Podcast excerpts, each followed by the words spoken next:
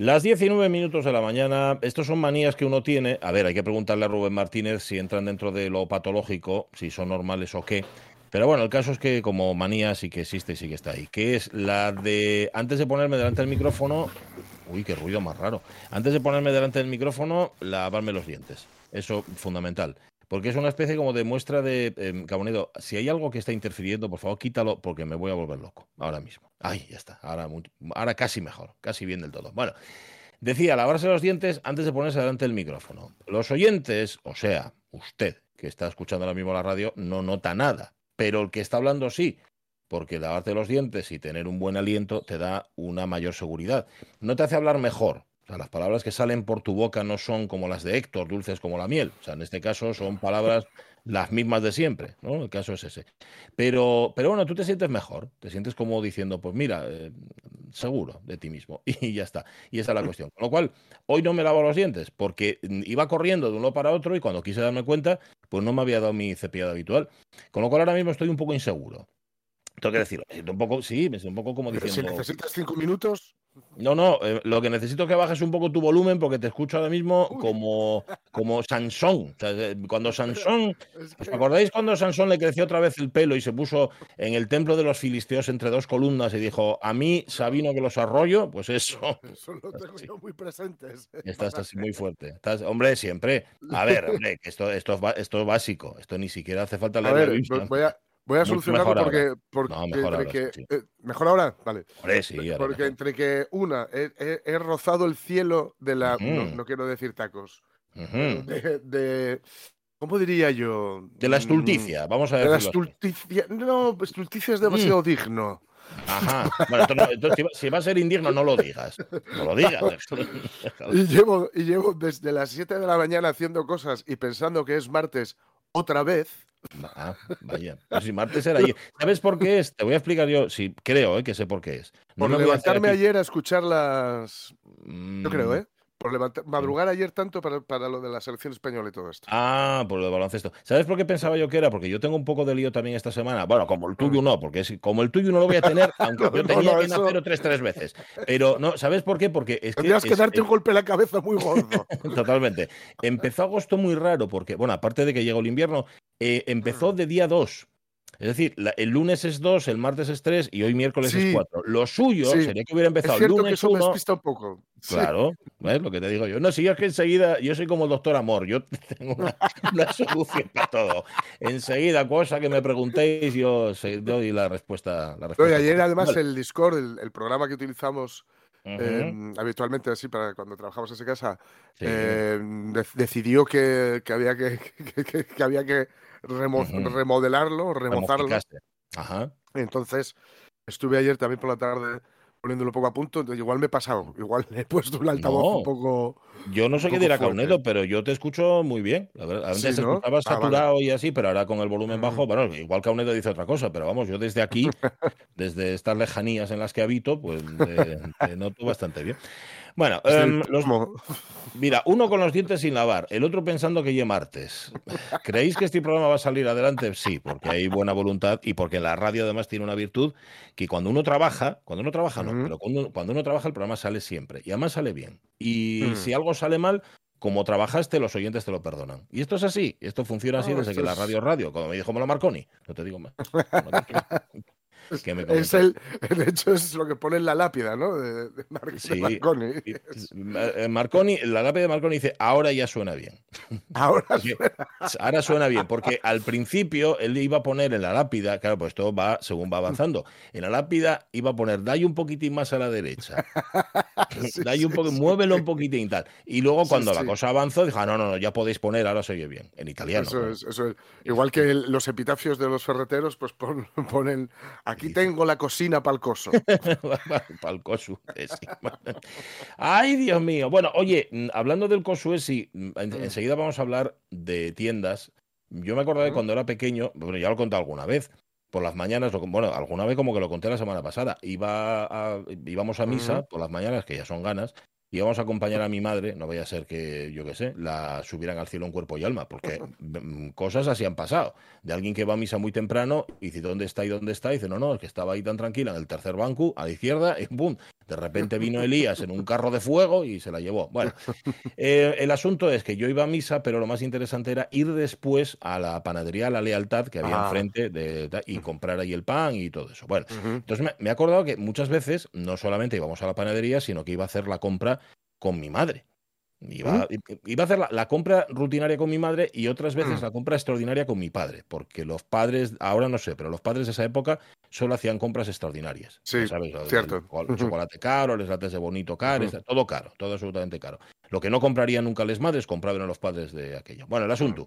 Em, me acordé de las, de las tiendas de entonces y de una cosa que, que, claro, luego ya con el tiempo se te fue bajando el subidón, que era yo quiero ser tenderu. En concreto, ¿Mm? nunca, nunca eh, supe contestarse. Yo siempre me planteé la misma disyuntiva.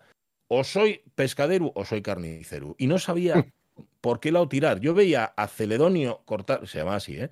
De hecho, yo ahora mismo veo el nombre de Celedonio y solo y, pienso que llamándote Celedonio solo puedo ser carnicero, pero no. Tu, estabas, tu infancia pasó entre, nombres en peligro de extinción, ¿eh? Sí, sí. Bueno, Patricio, que soy yo. Celedonio, sí, sí. mi, padre, mi padre, que no sé si lo dijo alguna vez, se llamaba Leoncio. Mm, se llamaba Leoncio, Jaime, ¿eh? se llamaba. Entonces, claro, prefirieron tirar por lo de Jaime porque lo de Leoncio era un poco, era un poco duro. Bueno, el caso es que yo estaba ahí viendo, veía, veía Argimira, que era el nombre de la pescadera. Te lo juro. Argimira y Celedonio. Argimira era la pescadera. Yo veía la limpiar. A ver, que nombres de guapos, ¿eh? Yo lo digo Hombre, no, no, no. Son nombres guapos, pero en extinción, ¿no? Ahí dice El asunto es, yo iba a Argimira y veía limpiar el pescado. Y yo, oh, qué, qué, bien lo hace y tal. Y luego el olor del sitio, claro, el olor de una pescadería, si el pescado es fresco, que era el caso. eso es. qué bien, qué, guapo tal. Y, y, luego veía eso a Celedonio, cortar filetes y tras, tras, deshuesar, no sé qué. Y, y nunca, nunca, nunca fui capaz de. Claro, luego dediquéme a la radio. De, de, despejar la incógnita. De qué voy a ser. ¿Voy a ser eh, carnicero o, o, pescadero? Entonces hoy queríamos plantearles a los oyentes no si, si querían ser pescaderos o carniceros, sino si en eso de ir a la tienda, y sobre todo cuando eran pequeños, se quedaban mm. con, eh, con la parte romántica del ser tendero. Mm. Que, hombre, una parte romántica tiene. Tú que sabes de ferretería y todo eso, las de un mostrador tienen una parte, bueno, guapa, mm. ¿no? De trato. Y sí, tiene la, parte, digamos, de, barrio, ¿no? del contacto eh, con los vecinos y con las vecinas y todo esto. Esa es la parte chula, claro, esa parte chula. Luego, eh, estar detrás de un mostrador, ya sabemos que es a veces, eh, bueno, un poco complicado, porque, bueno, a veces la gente no está de buen talante y otras veces no estás tú de buen talante y hay que llegar ahí a un entente cordial, ¿eh?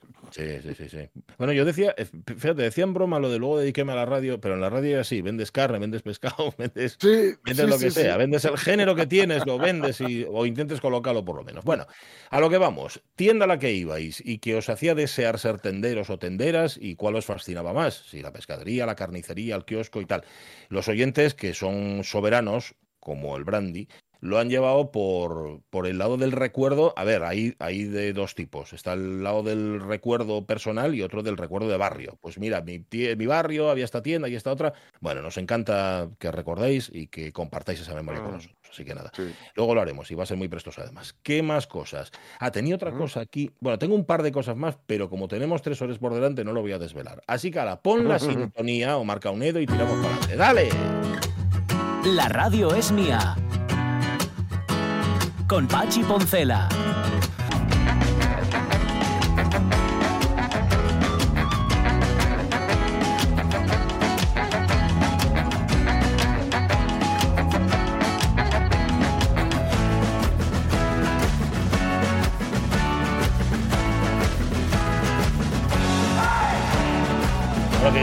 ya os lo dije ayer, que sepáis que el MIFIU ahora cambió la tendencia y después de un mes entero levantándose a las 12, Ahora, después de mm. lo del partido de ayer de España, que por cierto, él pensaba que se jugaba solo el de baloncesto y se perdió el de balonmano, mm. que yo lo que Sí, y es que se jugaban a la vez. Eso de contraprogramarse entre españoles, que normal ¿eh? Ya, empezaba un pelín antes el, el balonmano. Sí, sí, pues él, lo, tuvo que ver en. Fíjate, lo tuvo mm. que ver en diferido. Bueno, pues ahora está, se, levantó ya tempranín a las 9 y está en el pasillo haciendo pierna. O sea, no ah. me digáis sí, porque tiene parece ser una pauta de, gimnasia o de magnesia, no sé exactamente qué, Y entonces, luego va a pasarse por aquí y nos va a explicar qué demonios es pierna. pues sí, pues sí. A ver, oye. Cansadísimo y molestísimo. También te digo, pero no puede ser Tiene pinta que es mejor hacerse inoxidable, vamos. Totalmente, nos hacemos, venga. Bueno, está Jorge Alonso, allá donde esté, o Marca Unedo, que no lo vemos, pero lo sentimos muy, muy de cerca, muy en nuestro interior. Y Pachi Moncera también. Y como, como es miércoles, Jorge Alonso, como es miércoles. miércoles, Sí, señor. La lo, he, me lo he apuntado en, me lo he apuntado en pic. Sí, sí, ponte de una barra hielo, apúntalo, sí. Sube la caunedo. Hola y adiós. Queda con Dios. Volvería a morder la manzana otra vez. ¿Cómo estás, Laura Viñola? Buenos días. ¿Qué tal? Buenos días, ¿cómo estáis? Muy bien. Buenas. Estaba escuchando la canción, lo de morder la manzana, y hay que, hay que reconocer que a Laura Viñuela le ponemos manzanas para morder y me encanta porque es que las muerde todas. la provocamos, la instigamos, le decimos, oye, ¿y por qué no hables de...? Y ¡pum! ¿No? Muy receptiva, vaya. Tal cual, es que claro, me lo pusiste el otro día, vamos, pero pero planchado y quedé yo con la duda de cómo que, es verdad, cuántas mujeres había en este gran cancionero americano del que hablamos el otro día y me puse a investigar un poquitín, o sea que me lo traigo de tema para hoy. De temazo, de temazo. Vale. Oye, por centrar a los oyentes que no lo sepan, bueno, quienes no sepan quién es Laura Viñuela ya están tardando en saberlo. Eh, experta en, género, especialista en género y además, en este caso, llevando el género a la música o la música al género, que es de lo que va esta sección. Y la semana pasada de lo que hablábamos era del gran cancionero americano. Estamos hablando de una especie de, churrera, o sea, de, de, fábrica, de factoría de canciones que funcionó. ¿Cuánto tiempo, Laura? Pues mira, funcionó como el, momento en el que se crearon, la mayor parte de estas canciones es, eh, bueno, pues primera, primera mitad del siglo XX, Estados Unidos, pues sobre todo sí, años 20 hasta después de la Segunda Guerra Mundial, más o menos, en esos, en esos años extraños del, del mundo occidental.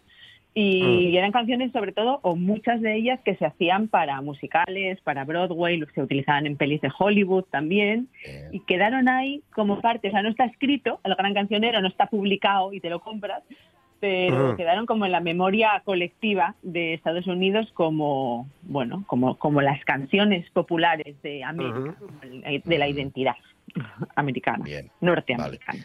vale, y ahí había mucho paisano que componía, pero también había mujeres, ¿eh? También había, había muy pocas, ah. pero había, había un montón de paisanos, nombres súper conocidos ahí, pues George Gershwin, por ejemplo, o Paul Porter y demás, y las mujeres sobre todo eran conocidas las que las intérpretes, las vocalistas o las ah. instrumentistas, o sea, supernombres que escucharemos alguna hoy, pues Billie Holiday, Ella Fitzgerald, Bessie Smith, Nina Simone, o sea, los supernombres, supernombres incontestables.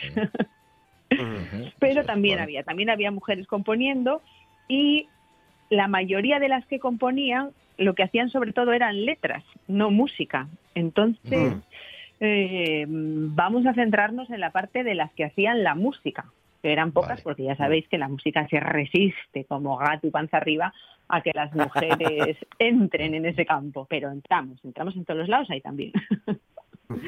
Así que sí, vamos a empezar por ahí. Vamos a, repasar a cinco. La verdad es que no os creáis que hay muchas más, aunque también, bueno, algunas es que seguramente las hay, pero no las conocemos. Hay una de las compositoras misteriosas que tenemos hoy que nos va a ayudar a entender esto que acabo de decir.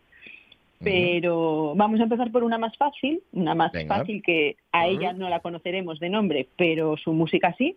Se llama Irene Kitchens. Irene Kitchens, que es es de las de las cinco que traigo, hay dos que traigo que son eh, compositoras negras, esta es una de ellas. Y esta pues mujer... Ah, espera, espera, vamos a hacer una cosa, que suene... ¿Quieres que suene primero y, sobre ella nos lo cuentas? Que venga, perfecto, pero lo que vamos a escuchar es Billie Holiday, ¿eh? y yo os voy a contar de las compositoras y luego las canciones las interpreta otra gente. Esto es Billie Holiday cantando un tema de Irene Kitchens. some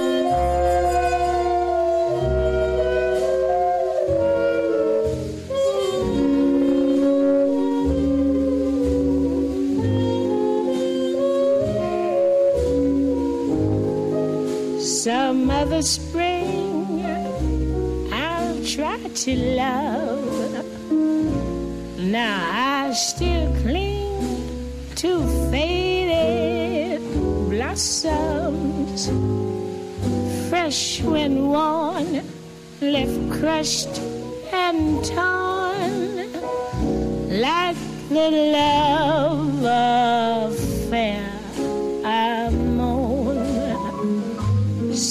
Some other spring when twilight falls, will the night bring another to me? Not your kind, but let me find it's not true that love is blind. Claro, eres mujer haciendo música para canciones en un mundo de mm. paisanos y encima luego las canciones te las canta Billie Holiday. ¿Quién demonios se va a acordar de tu nombre? Efectivamente, efectivamente. Y además es que tuvo una carrera pues relativamente corta esta mujer. Estas mujeres empezaban todas sus carreras muy pronto porque esa era pianista, eh, aprendió algo de piano de su madre, que era profe de piano, y ya se fue a Chicago. Y de adolescente ya trabajaba como pianista en clubes de jazz, ya tenía sus propios grupos musicales con hombres instrumentistas sobre todo, aunque los dirigía ella. Imaginaros, años 20, eh, clubs de jazz de Chicago, gangsters, todo lo que os podáis imaginar mm. del mal, pues, pues, ahí todo junto, ¿no? Así que pues ahí es donde se relacionaba con todo este mundillo. Mm. Era una mujer muy reconocida eh, entre sus compañeros músicos como pianista y como compositora y fue Billie Holiday precisamente la que le presentó al letrista de esta canción que acabamos de escuchar, Sam Mother Spring, eh, Arthur Herzog, el tipo decía, hicieron luego más temas juntos, ¿no? Decía, a todo lo que ella escribía yo podía ponerle palabras y eso no ocurre muy a menudo. Entonces, bueno, era uno de estos combos que funcionaron bien y, lo que pasa que, fijaros, la canción que acabamos de escuchar, Billie Holiday la grabó en 1939, pues poco después eh, mm. tenía una enfermedad degenerativa eh, ocular y demás, entonces se fue a Cleveland y se dedicó los últimos años eh, a hacer música en la iglesia, a cantar, tocaba el órgano y demás, pero se, se salió del circuito, por decirlo así, mm. y su nombre fue uno de esos que se quedaron ahí en el olvido completamente. Qué pena, pero, bueno, lo estamos, ¿eh? lo estamos rescatando esta mañana aquí en, la radio mía. Vale. Irene Kitchins, la primera que apuntamos. Venga, la segunda, Laura, tira. La segunda, que es otra Irene, que es súper interesante esta, que es Irene Higginbotham. Tiene ese pedazo de apellido particular y precisamente el apellido es el que, el que hace que sea una del...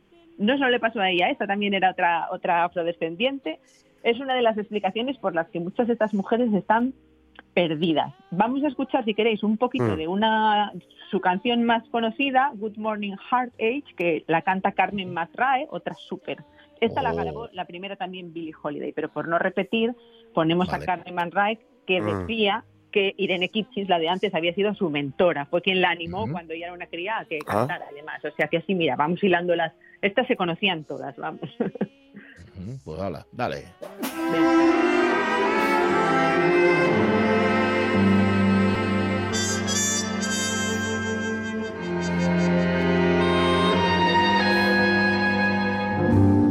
Good morning, heartache, you old gloomy sight. Good morning, heartache, thought we'd said goodbye last night. I turned and tossed until it seemed you had gone. But here you are with the dawn.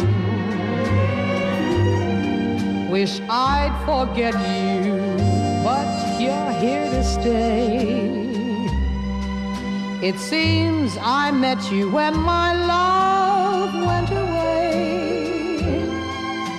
Now every day I start by saying to you, Good morning, heartache, what's new?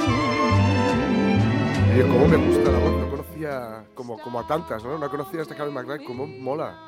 Mola mucho, también tiene sí una manera de cantar esto súper particular. De hecho, ella dice que se inspiró en Billie Holiday y luego ya lo fue adaptando a su manera de hacer los fraseos y demás. Y es sí, porque bueno, tiene así un timbre y de todo. Sí. Es un timbre oscurillo, pero, pero, mm.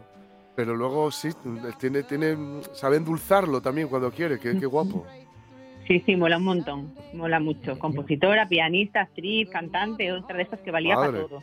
Y además una carrera larga, larga y, conocida y también, bueno, pues mm, giró por, por fuera de Estados Unidos, así que hay que tenerla ahí fichada. Mm. Vale, oye, pues muy bien. Y, la autora, Irene Higginbottom, a mí esta canción me dices que es de Irving Berlin o de ¿Sí? Kerry, me lo creo, ¿eh? es que seguramente mucha de la música que, conocemos atribuida a otras personas sea de ella, porque aquí hay dos historias con esta mujer. Una de ah. ellas es que, claro, sabéis que en, en, Estados Unidos, bueno, la mayor parte del mundo, las mujeres cuando se casan cambian de apellido y toman el de su marido. Entonces, al pasar esto, tanto la Irene anterior como esta, cuando van pasando estas cosas, eh, la gente las confunde, para empezar, porque se quedan con el nombre, que es lo único que permanece, con lo cual de pronto Irene Wilson, Irene Armstrong, Irene Kitchens, Irene Higginbotham, las dos mujeres negras además, misma época, pues se pensaba que eran muchas veces la misma y vas por internet hay un montón de líos con esto. Así que eso es uno de los problemas de, ficharlas, ¿no? Y luego otra cosa que pasa con ella, imaginaros, mujer negra haciendo canciones en, para super bandas y, super artistas, es que componía eh, bajo seudónimos a veces, eh, sobre todo uno mm. masculino, Glenn Gibson, que sonaba más a nombre de hombre blanco y eso le facilitaba colocar las canciones. También dicen que le, ah. que le, facilitaba cobrar derechos eh, de, diferentes. La importancia del naming. Claro, entonces dicen, seguramente hay mucha más música de ella y no, y no se sabe mucho de su vida, pero que, que, no la podemos, que no sabemos, o sea, que estaba con otro nombre, con lo cual, pues no sabemos todo lo que nos hemos perdido por ahí por el camino. Pues Así que, en fin, ahora ha pasado con varias, o sea que yo traigo cinco, pero seguramente había más. Fijo, fijo que sí. Bueno, Irene Kitchens, Irene Higginbottom y, y ahora viene Dana, ¿no? Y ahora viene Dana, Dana Swiss, como el Petit Suisse. ahora ya las que tenemos son, son mujeres blancas, estas compositoras con historias pues totalmente diferentes. Entonces, aquí vamos a escuchar una canción de, Dana Swiss, primero, luego comentamos, que se llama You Ought to Be in Pictures, deberías de estar en, las películas, es lo que significa, y aquí la canta un trío vocal que se llama The Boswell Sisters. Vamos a ponerla.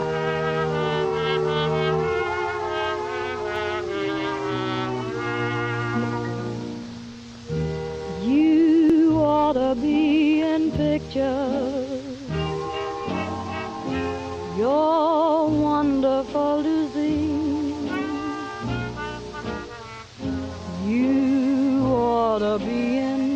pictures. Oh, what a hit you would be. Your voice would thrill a nation. Your face would be adored. you'd make a great sensation with wealth and fame.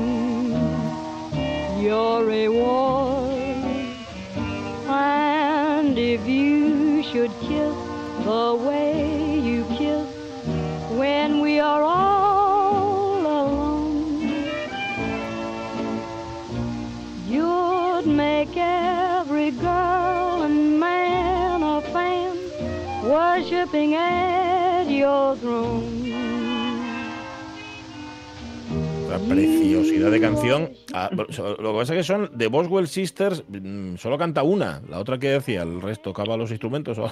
Las otras tocaban. Bueno, es que tiene una historia súper interesante. Tres, son una, las tres hermanas de una familia de cinco o seis blancas, pero que se criaron en Orleans ahí tocando piano, violonchelo, violín y de todo, que se engancharon al jazz y luego es que una de ellas eh, tocaban sentadas, dos al piano y otra cantando, porque una de las que se tocaba sentada al piano se cree que, que había tenido la polio y entonces no podía caminar. Ah. Entonces tenían como una configuración al escenario súper característica y luego, bueno, pues se fueron ya separando, se casaron, no sé qué, la guerra, acabaron siendo como, como independientes, ¿no? Pero en los primeros años y cuando se hicieron famosas así en Nueva York en los años, finales de los años 20, 30, pues fue como trío, como trío que era un clásico también.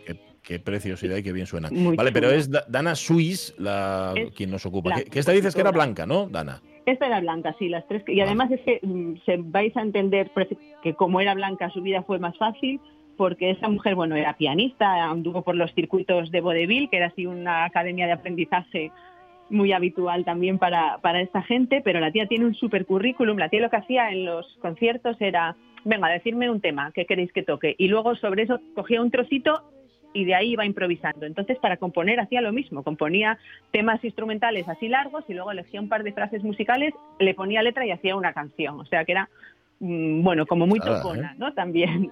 Y es que tiene, fijaos en, la formación. Eh, en Nueva York estudió piano con el último alumno mm, que quedaba de Franz Liszt todavía, Alexander Filotti. Estudió composición con uno de los profes de George Gershwin, con, con Rubin Goldmark y después de la Segunda Guerra Mundial la admitió como alumna durante tres años Nadia Boulanger, que ya no admitía tanta gente y poca broma con, con Nadia. Bueno, bueno, casi, perdón por el juego, casi nadie, que no sé, perdón eh, por la tontería, que no sé, ya que ya que te decía yo al principio lo de darte una manzana para morder, igual, ¿sabes? Nadia, Nadia Boulanger caía. Bueno, no sé, tú sabrás. hay un libro preciosísimo de conversaciones con ella que es, bueno, quieres morir. Bueno, pues mira, pues igual sí, igual nos caerá nadie en algún momento. vale, vale. vale.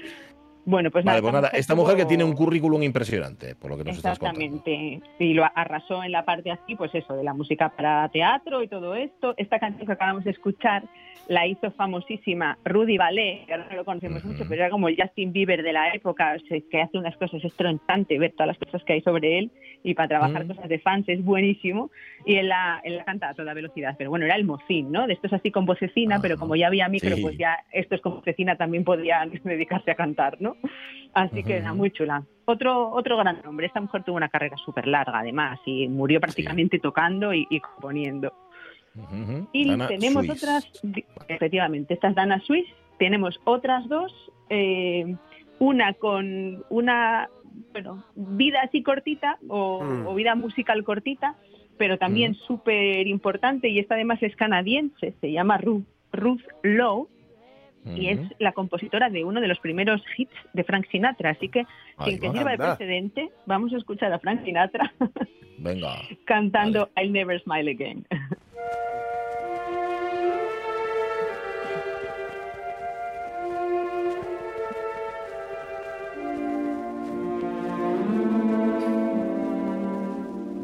I'll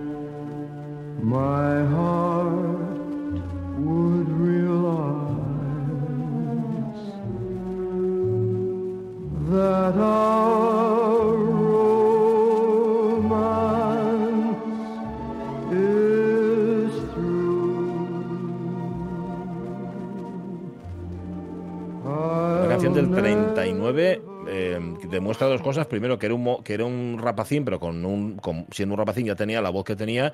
Y segundo, que Frank Sinatra fue un llorón desde el principio de su carrera, ¿no? Todo el rato. Bueno, era un llorón para cantar. Luego, en su vida sería llorar lo justo, ¿eh? Menudo, menudo pinta. Pues mira, es que esta canción nos viene de lujo porque nos sirve para contar la historia de Ruth Lowe, porque está súper relacionada. Esta mujer es el ejemplo de estar en el sitio adecuado en el momento adecuado. ¿eh? Eh, era pianista también, estaba en Toronto eh, trabajando de pianista, tocando, y pasó por allí una mujer que el año pasado también creo que algo pusimos, Ina Ray Hatton, que tenía, eran estas directoras de orquestas de swing que se formaron de mujeres durante la guerra, cuando estaban los paisanos en el frente, entonces cogían ellas la batuta ¿no? y su espacio, porque tampoco podían tocar en las, en las de hombres normalmente. Y tenía, eh, su grupo se llamaba Las Melodies, es brutal, hay unos vídeos chulísimos en, en, YouTube de ella dirigiendo el percal, y cuando iba a tocar con Las Melodies en Toronto, se puso enferma la pianista. Entonces Hatton necesitaba muy rápidamente una sustituta que además de tocar el piano fuese rubia y atractiva, porque claro, esto era un poco como con falda hacia lo loco. Aquí en las mujeres tocando, además de tocar, había que, ser guapas o agradables de mirar, ¿no? Y ahí apareció Ruth Lowe se presentó a la prueba, la cogieron y se convirtió en la pianista de, la banda de Ina Ray.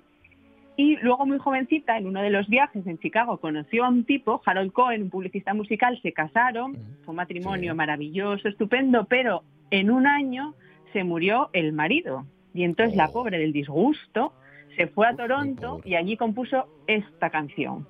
Y esta canción la acabó llegando a Frank Sinatra y la grabó él y la convirtió en un super hit y también le pidió Sinatra a ella que le compusiera otra. En el 42 ella le compuso una que se llama Put Your Dreams Away for Another Day, que es la que sonó en el funeral de Frank Sinatra. o sea que están ahí, siempre estuvo por ahí y aunque no le pongamos nombre. bueno. Em, vale, con lo cual, el primer gran éxito de Sinatra es mm. de una mujer, de Ruth Lowe, que como tú decías, tuvo carrera corta en el mundo de la canción, pero intensísima. Vale, y nos vamos con la última, Laura Viñuela. Y nos vamos, con la última, que esta es, bueno, esta sí que la tenemos escuchada, eh, con, bajo el nombre de uno de los grandísimos compositores reconocidos de, este Great American Songbook, que es Gershwin, George Gershwin. Que su vida está muy ligada a él y gran parte del repertorio de Gershwin conocemos hoy en día, lo tenemos gracias a ella. Eh, lo que vamos a escuchar de todas maneras, luego os cuento la historia de Gershwin para, para terminar, pero Kay Swift, que es la compositora de la que vamos a hablar, fue la primera mujer que escribió una partitura completa de un musical de Broadway, uno que se llamó Fine and Dandy de 1930, también con formación clásica, pero vamos a escuchar una de las canciones de, otro show de, Broadway que compuso ella y que interpretan en este caso Ella Fitzgerald y Louis Armstrong, que se llama Can We Be Friends y es de 1929.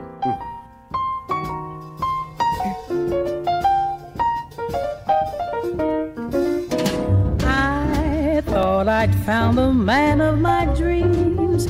Now it seems this is how the story ends.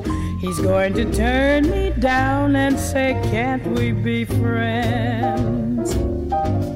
I thought for once it couldn't go wrong. Not for long, I can see the way this ends. He's going to turn me down and say, Can't we be friends? Never again through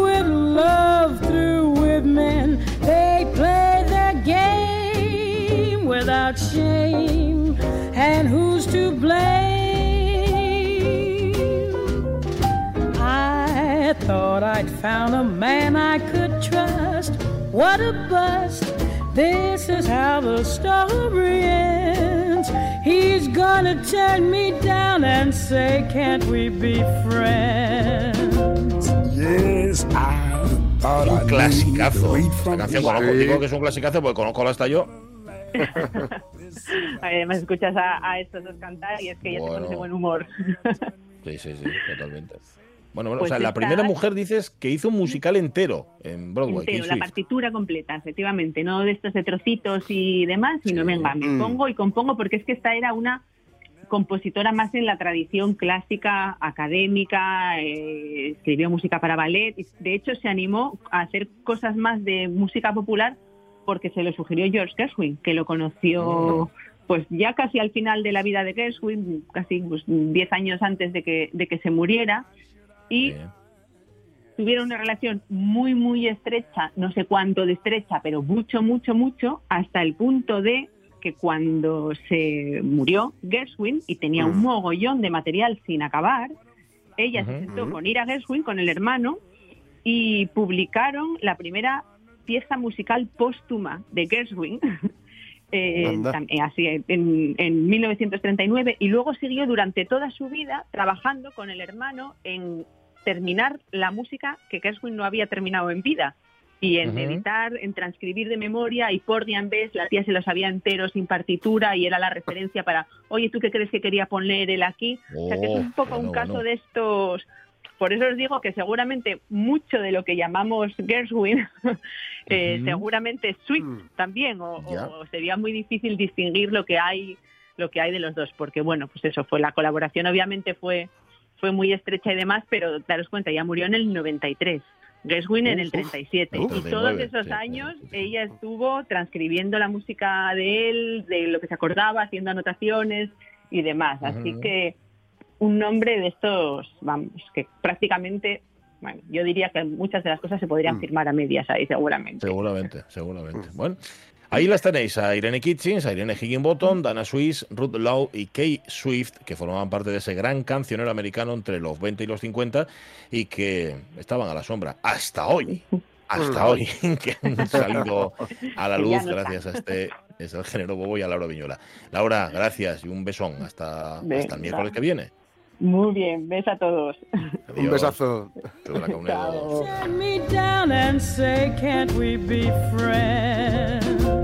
Yes, I thought I knew the wheat from the chaff. What a laugh. This is how the story ends. I let her turn me down. Say, can't we be friends?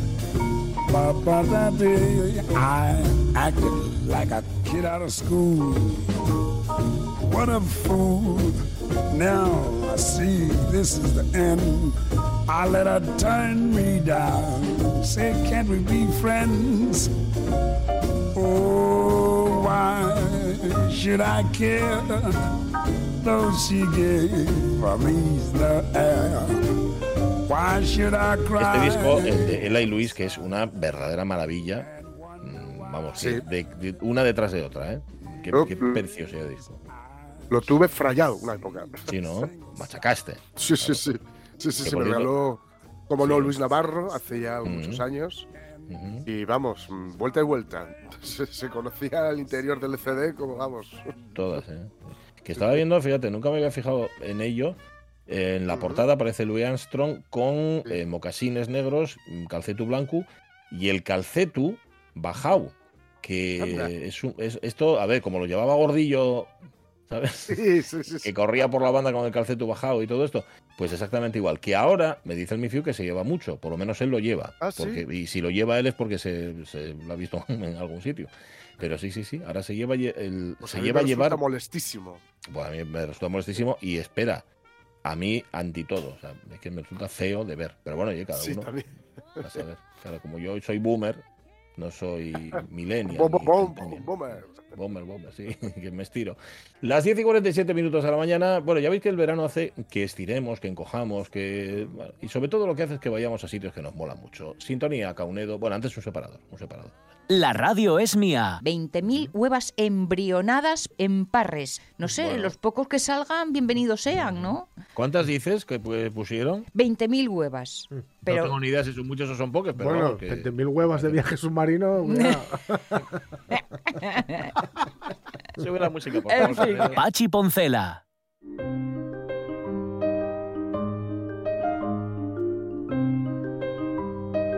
Fíjate tú por dónde, que hoy es que estamos hablando de tiendas antiguas, de las tiendas que visitabais cuando eres guajes, en la vuestra ciudad, en el pueblo, en donde fuera. Eh, hoy justamente se inaugura a las 12, hoy día 3 de agosto, se no, ayer, ayer era...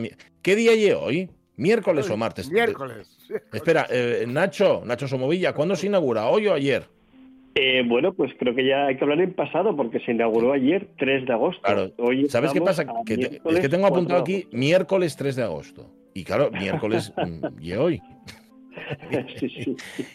y así no hay manera. Bueno, a lo que iba. Em, el Gabinete de Maravillas de, de, Piroña, que tiene que ver justamente, justamente con, con, esos establecimientos que habían cerrado un infiesto y que se trataba justamente de que esos escaparates lucieran de otra manera o por lo menos no dieran esa impresión tan triste que da ver una tienda cerrada o ver un escaparate vacío. Nacho, cuéntanoslo tú mejor. ¿Cómo, cómo, es, ¿Cómo fue la idea? ¿Cómo surgió? ¿Y cuál es el resultado final?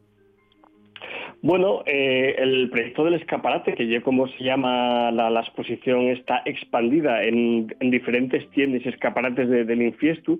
De hecho, y el primer proyecto de la Benéfica, ¿no? que no sé si supongo que ya los oyentes sabrán, que y el proyecto cultural que está en marcha con la compra de un teatro por parte de bueno de tres personas que formamos el núcleo de la Asociación Cultural La Benéfica vale. Y, a ver, lo que se va a ver en ese gabinete de maravillas, yo creo que lo expliqué bien, eh, tiene que ver con lo que la gente del pueblo de los fueron dando, ¿no? Fueron, fueron incorporando ese gabinete. Eh, sí, hicimos una convocatoria ya en el mes de mayo dirigida a toda la gente creativa y artista, bueno, llamábamos artista y artística que había por Piloña o vinculada con Piloña. Y la idea era eso, bueno, que toda la gente que está creando de una forma u otra, y ahí tampoco hicimos mucha distinción o ninguna distinción entre arte y artesanía, profesionales y aficionados, pues bueno, que aportarán eso, de sobres que, que, estaban, que estaban creando o que habían creado en un, en un pasado. Y nada, pues llevo una cosa y un préstamo, por supuesto, que cuando se acabe la exposición en el mes de octubre, pues volverán a los, a los dueños. Vale, ¿y qué hay? ¿Qué podemos ver? Bueno, pues hay un poco, hay un, son todo maravillas, ¿eh? Pero ah, claro, si no, no, si no, no cumpliría con su cometido, claro, claro. Claro, eh, estamos un poco inspirados en esos gabinetes de maravillas que, bueno, que fueron eh, muy populares entre las clases aristocráticas europeas en, bueno, desde el Renacimiento hasta el siglo XIX, en la cual se mezclaba, se mezclaba de todo, ¿no? Había pues obras de arte, obras de herbarios, colecciones naturales, de conches, no sé, de relicarios, de objetos de lo más variopintos, incluso había pues sobre todo, yo qué sé, pues eh, rareces botánicas, había hasta cuernos de unicornio, dicen que había. ¿Mm? Eh, sí, sí, entonces, lo, que, lo que queríamos hacer era un poco reproducir esos, esos gabinetes de maravillas, pero a una, a una escala, bueno, pues más, más local y más y más nuestra y más del siglo XXI. Y entonces lo que podemos ver y esto es todo un abigarramiento de pues pintura, eh, fotografía, esculturas, mantelerías, sobres de ganchillo, eh, no sé, pues eso, todo lo que la gente está haciendo por Piloña y, nada, pues todos juntos en armonía, pues ahí estamos expuestos. Qué guapo. Otro de los artífices de todo esto y es Rodrigo Cuevas, que está ahí al teléfono. Rodrigo, estás ahí, ¿no? Hola. ¿eh? Ahí estás. Vale, estás ahí. Perdón, que no escuchaba ahora. Nada, no te, normal, tenemos ahí esperando. Pues, buenos días, Rodrigo. ¿Qué tal estás? Muy bien, aquí por Casina. como me alegro. Qué raro, ¿no? Píllate en casa, digo. Últimamente. No pares. Sí, ando viajando mucho, pero estos días estoy, por casina. Hasta dentro de un rato que marcho ya. Vale, pues nada. Oye, la benéfica nos lo estaba contando Nacho. Lo que surgió era como un espacio de creación, como un espacio de intercambio. Este gabinete y el primer ejemplo, y además un ejemplo muy bueno, ¿no? De, de, poder sacar toda la creatividad que hay guardada en cajones o guardada en casa o que de otra manera nos, nos enseñaría, nos exhibiría. Pues sí, y mola fácil además un poco de sacar músculo y sacar pecho mm. cultural de, lo que pasa en Piloña, porque pasan muchas cosas, hay mucha gente viviendo que, que es creativa, hay mucho artesano, mucho paisano y mucha paisana que, que trabaja en la madera, que trabaja en lo textil, y muchas veces eso queda relegado al ámbito doméstico, que, que está muy bien también, pero, pero parece que no existe, ¿no? Y, y sí que sigue, sigue existiendo muchísima artesanía en los pueblos de Asturias y mola pues pues sacarlo a la luz y que se vea y de ahí el mismo la misma importancia que, que otras manifestaciones creativas y artísticas. Y una cosa de la que hablamos mucho aquí en la radio mía, que es una especie, lo veo un poco como leitmotiv tanto de Rodrigo como de Nacho como de la Benéfica, que es no separar alta de baja cultura, o mejor dicho, no hacer diferencia entre la alta y la baja cultura. Eso ha dejado de existir, ¿no? o así debería ser. Bueno, yo creo que así debería ser. Lo que pasa es que en la realidad todavía, eh, bueno, en el mundo del arte hay muchísimo elitismo y hay mucha mucho posicionamiento, muchas veces hay más un posicionamiento a través del arte, un posicionamiento social que una, un amor al arte muchas veces, ¿no? Entonces, eh, nosotros queremos deconstruir todo eso, por lo menos dentro de lo que nosotros hacemos y así, bueno, atender a todo, porque si no, te, yo creo que lo peor de, de clasificarles cosas y es que te puedes perder mm, cosas muy interesantes por culpa de precisamente esa clasificación. Entonces, mm. eh, al meterlo todo en el mismo saco, pues no te pierdes nada. pues sí. Eh, y luego, Nacho, también que esto surge en Piloña, mm, surge en Infiestu, quiero decir, no surge en un gran centro, en una gran ciudad, en un y, y en Asturias, que soy allí como la aldea de los galos, etcétera, etcétera. Eso también es una reivindicación de lo pequeño, ¿no? Entre comillas. Sí, pues, por supuesto, hombre, yo creo que además esos centros artísticos ya hace tiempo que dejaron de desaparecer, ¿no? Yo, bueno, hace tiempo eso que, que, desaparecieron. Y bueno, creo que también igual debemos empezar a hacer, de, no desaparecer, pero que se diluya esas, esas capitalidades que tenemos en Asturias, ¿no? Que, que parece que todo lo que poco o mucho que puede pasar pasa pues en Ubieu, Sisión o Avilés, pero bueno, eh, como, como explicaba Rodrigo, lo que hicimos pues, fue mapear y, hacer aflorar una realidad artística que está pasando, ¿no? que, se, que, está sucediendo en Piloña y suponemos que también pasará pues, en Valdés, en, en Parres, en Pineo y en otros muchísimos sitios de Asturias. Em, eh, yo tengo curiosidad, eh, Rodrigo, bueno y Nacho, podéis contestarme cualquiera de los dos. La, la gente del pueblo ¿Esto cómo, cómo, lo ve? Quiero mm. decirte, esto surge evidentemente desde dentro, no desde fuera. No llegue que vengan unos de Madrid y te monten aquí el, gran centro cultural o artístico. ¿Cómo, lo asumen? ¿Lo asumen ya como algo suyo? ¿Están orgullosos, vaya, de, la benéfica? Yo creo que están orgullosísimos. Vamos, todo, todo el feedback que estamos recibiendo y de bueno, pues eso de, de gente emocionado, de gente agradecido por, por lo que puede suponer la benéfica para pa Piloña y yo creo que, hombre, ya muy pronto para saber si la gente lo siente como suyo también, pero y uno de los de los principales eh, de lo que nos pusimos como objetivos, ¿no? Al principio en una benéfica, entonces yo creo que que sí que con el tiempo van a sentirlo como suyo. Y la idea, que el, que el espacio de la benéfica y todos los proyectos lo sientan como suyo. Yo creo que en Escaparate concretamente eh, así lo manifestaron. Vamos, que la, la, la afluencia de obras y de, y de artistas fue masiva, no esperábamos esta, esta afluencia para nada. Eso se iba a preguntar, Nacho. Es el primer, la primera piedra de toque. Decir, bueno, si esto no va bien, si esto no funciona, si la gente no responde, igual tenemos que plegar vedes. Pero no, la gente respondió. No, no, no solamente no plegamos, sino que eh, izamos alguna vela más y todo. O sea que ah, bueno, por ejemplo, mira, eh, como, bueno, como explicaba Rodrigo, tuvimos eh, 128 personas, artistas, que se presentaron a la convocatoria con presentes y pico obras, con lo cual eso yo creo que la, respondió, vamos, eh, cualquier expectativa optimista. Por ejemplo, ayer, mira, ayer que eso, que hicimos la inauguración a pie de calle, a pie de los escaparates, vino mucha mucha mucha gente de Infiesto y, por ejemplo, mira, vino un grupo de, de, gente que está en la residencia de ancianos de Infiestu. Eso fue muy prestoso y muy emotivo, ¿no? Porque ellos también participaron, bueno, algunos de ellos, y estaban allí y estaban, bueno, encantados, no sé, son oportunidades un poco de... Eh, nosotros a veces decimos que esto no hay una exposición de arte, hay una exposición de, de sentimientos, como el sentimiento de comunidad, el sentimiento de generosidad, no sé, hay, hay muchísimas eh, muchísimas sensaciones y emociones que, que, afloren y realmente desde luego la gente que fue estaba algunos muy emocionados y que nos transmitieron eso, el, cariño, la alegría y el orgullo de, bueno, de, que esto esté pasando. Pero bueno, nada, Rodrigo, todavía entonces no tienes o no tenéis la sensación de decir madre en la que nos metimos, menudo, menudo Bueno, esa sensación siempre anda por ahí rondando. siempre está planeando, ¿no? Por ahí. De momento yo creo que estamos, estamos bien, estamos a gusto. A ver, claro, ahora, nos enfrentamos al, problema más grande que bueno, al problema o al, al yo que sé, al, a la gesta más grande que tenemos que lleva de de arreglar el edificio, que, que son, va a llevarnos muchos, perres, mucho tiempo y, supongo que bastantes quebraderos de cabeza. Y entonces, bueno.